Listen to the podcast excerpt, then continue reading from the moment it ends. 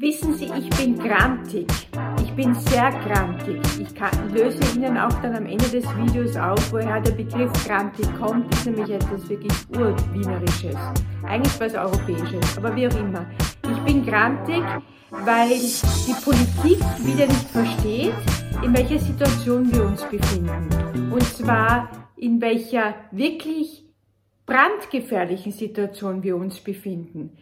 Da gehen in Deutschland in den letzten Tagen Hunderttausende auf die Straße, um gegen Rechtsextremismus zu demonstrieren, um gegen die rechtsextreme, rechtsradikale AfD zu demonstrieren, weil die Zivilgesellschaft versteht, das ist eine autokratische Kraft, die wendet sich gegen alles, was uns als Demokratie und Demokraten ausmacht. Sie stellt sich, die Zivilgesellschaft stellt sich auf die Straße und da vereinigen sich alle Menschen von links und rechts, ob weiblich, männlich, transgender, da gibt es keine Grenzen, weil das, was oder, oder Unterschiede, das, was uns in diesem Fall eint, ist der Wille und das Einstehen für die Demokratie. Es ist ein Zeichen der Zivilgesellschaft, dass es reicht. Und was macht die Politik?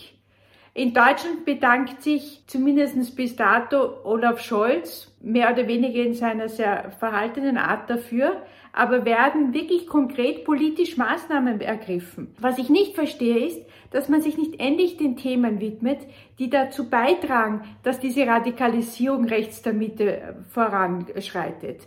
Es ist ein ganz klares Zeichen. Wir wissen alle, jeder, der einigermaßen reflektiert ist, weiß, dass die Zuwanderung, die Migration, Asyl, und das sind ja alle, sind ja drei unterschiedliche Begriffe, noch immer nicht politisch gelöst sind. Jetzt gibt es zwar auf EU-Ebene den Migrationspakt, aber national schwimmen wir nach wie vor herum. In Österreich ein Kurde, der einen negativen Asylbescheid bekommen hat, während der Hochzeit abgeschoben ist natürlich menschenrechtlich eine Katastrophe. Auf der anderen Seite muss man sich natürlich fragen, wurde versucht 13 Mal zu kontaktieren, um ihm zu sagen, dass er abgeschoben wird und das ist nicht möglich. Dann fragt man sich natürlich, was hat denn der Rechtsstaat für eine Handhabe? Und da geht es überhaupt nicht darum, welche Regierung gerade im Amt ist, sondern da geht es darum, dass der Rechtsstaat funktioniert, so wie er in vielen anderen Bereichen auch funktionieren soll. Da kommt die österreichische Politik daher, die ÖVP, die meines Erachtens mit ihrem türkisen Ausflug, der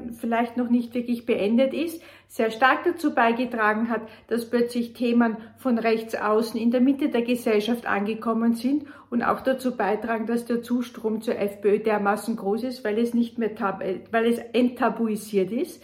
Es ist nicht mehr so ein hm, so ein, ein, ein, ein unangenehmes Geschmäckle, sage ich jetzt einmal, diese Themen zu benennen, die ÖVP kommt her bei der EU, für, für die EU-Wahl und stellt Reinhard Lopatka auf. Gut, Reinhard Lopatka ist ein Urgestein der ÖVP. Er war schon, er war schwarz, er war türkis. Er ist kein Charismatiker, er ist ein, ja, er ist ein Ideologievollstrecker, sage ich jetzt einmal. Er, er hat langjährige Erfahrung, er weiß, wie Parlamentarismus funktioniert oder zumindest sollte er es wissen. Er hatte auch Regierungsämter inne, aber äh, Reinhard Lobatke ist jetzt nicht der Charismatiker, der die äh, EU-Wahlen in ihrer Bedeutung so steigert und auch die, das Interesse dermaßen stark macht, dass man sagen kann, sehr gut, die ÖVP als Europapartei, zumindest früher, hatte wieder gute Chancen, auch Nummer eins zu werden.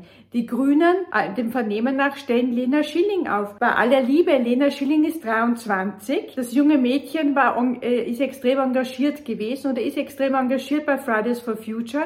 Aber welche politische Erfahrung bringt sie für so ein wichtiges Amt wie einer EU-Abgeordneten im Europäischen Parlament äh, mit? Da geht es ja um extrem komplexe Themen. Und da geht es vor allem darum, Dinge mit zu beschließen und die Visionen Europas umzuschließen, die ja ein 23-jähriger Mensch in der Form noch gar nicht so richtig erfassen kann, egal was sie für ein Team hat. Da frage ich mich dann halt, wie ernsthaft wird Politik genommen? Und parallel dazu gibt Dominik Vlatzny, mein äh, persönlicher Politliebling, sage ich jetzt einmal, seine Kandidatur für die Nationalwahlen bekannt, aber unter der Voraussetzung, dass er 20.000 Mitglieder bekommt, die ihm, glaube ich, 59 Euro pro Mitgliedschaft zahlen, damit er ein Budget von 1,2 Millionen Euro hat. Es wird nicht davon gesprochen, wer die Liste ist oder zumindest die ersten fünf auf der Liste dieser Bierpartei. Es wird nicht davon gesprochen, welche inhaltlichen Programme er macht. Ja,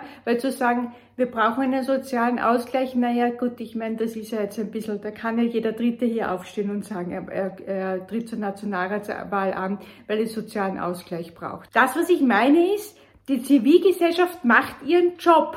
Sie geht auf die Straße.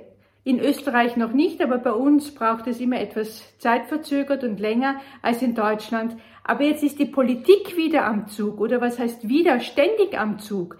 Man kann nicht, die Zivilgesellschaft äh, stellt das ganz, ganz große Zeichen, wir wollen nicht diesen Rechtsextremismus. Und ich wage auch zu behaupten, dass diese Zivilgesellschaft auch den Linksextremismus nicht will. Die Zivilgesellschaft einer Demokratie wie keine Form des Ismus, ob es links oder rechts ist oder religiös ist. Die Zivilgesellschaft hat gesprochen und die Politik ist jetzt wirklich gut beraten, endlich die Zeichen zu setzen die Maßnahmen zu, zu treffen, damit diese Spaltung der Gesellschaft und diese Radikalisierung in alle Richtungen und dieses Aus, Ausrinnen der Mitte, und das meine ich jetzt nicht nur gesellschaftlich, sondern auch ideologisch, dass das endlich aufhört. Mir ist es völlig unbegreiflich, worauf wirklich die handelnden politischen Personen noch warten, hier endlich Taten zu setzen und Aktionen zu setzen und einfach aufzuzeigen, bis hierher und nicht weiter. Es geht nicht darum, dass man jetzt im Vorfeld eine FPÖ ausschließt in der Koalition, weil ich möchte das, das habe ich schon in meinem letzten Podcast gesagt. Es braucht immer Mehrheiten und Mehrheiten dürfen eine Verhandlung und einer Basis, wo ein Konsens besteht, wo ein Kompromiss entstehen kann. Das heißt, es ist, es ist alles möglich, dass sich, die, dass sich das so aufeinander zu äh, bewegt, dass am Ende diese wirklich radikalen Spitzen abgeschnitten werden. Ich persönlich bezweifle es, aber wie gesagt, Demokratie, der Wahltag entscheidet. Dennoch fehlen seitens der Politik die großen Schritte und die wichtigen Maßnahmen, die schlussendlich, wie ich schon am Anfang dieses Podcasts gesagt habe, ja dazu führen, dass dieser Radikalismus entsteht und dass diese radikalen Bewegungen einen Zulauf bekommen, weil in diesem populistischen, sehr leicht propagandistischen Sprache es leicht ist, die Menschen, die einfach sehen, dass die Politik zaudert, die zuständige Politik, so kann man die Menschen einfangen. Es sind eben Rattenfänger. Aber umso mehr muss man auftreten. Nein, es wird nur applaudiert, auch von deren Seite und gesagt, wir lassen uns unsere Demokratie nicht zerstören, aber es wird nicht sozusagen in die Maßnahmenkiste gegriffen, um die heißen Themen der Zeit anzugreifen. Und es hat keinen Sinn, diese Dinge immer weiter nach, weiter nach hinten zu verschieben in die nächste Legislaturperiode, vielleicht auch in der Hoffnung, gar nicht mehr selber in der Regierung sitzen zu müssen. Weil, wie man sieht, es äh, besteht die große Gefahr einer Radikalisierung. Es besteht die große Gefahr, dass die Demokratie von innen ausgehöhlt wird, dass ihre Resilienz kaputt geht und dass wir irgendwann eines Tages aufwachen und uns in einer Autokratie wiederfinden. Und das will niemand. Ach ja, und der Grant, der stammt aus der Zeit, als äh, die Teile der spanischen Habsburger am österreichischen Hofe zugegen waren und diese sich immer unglaublich mokiert haben, natürlich auf Spanis, äh, aufgrund des schlechten Wetters. Und da haben dann die österreichischen Adeligen am Hof gesagt, schaut euch an, die Granden regen sich schon wieder auf.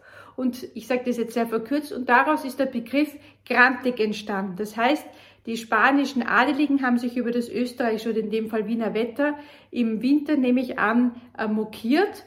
Und aus diesem Begriff, da es die Granten waren, ist der Begriff Grant bzw. Grantig entstanden. Ob er mit Hugh Grant zu tun hat, glaube ich nicht.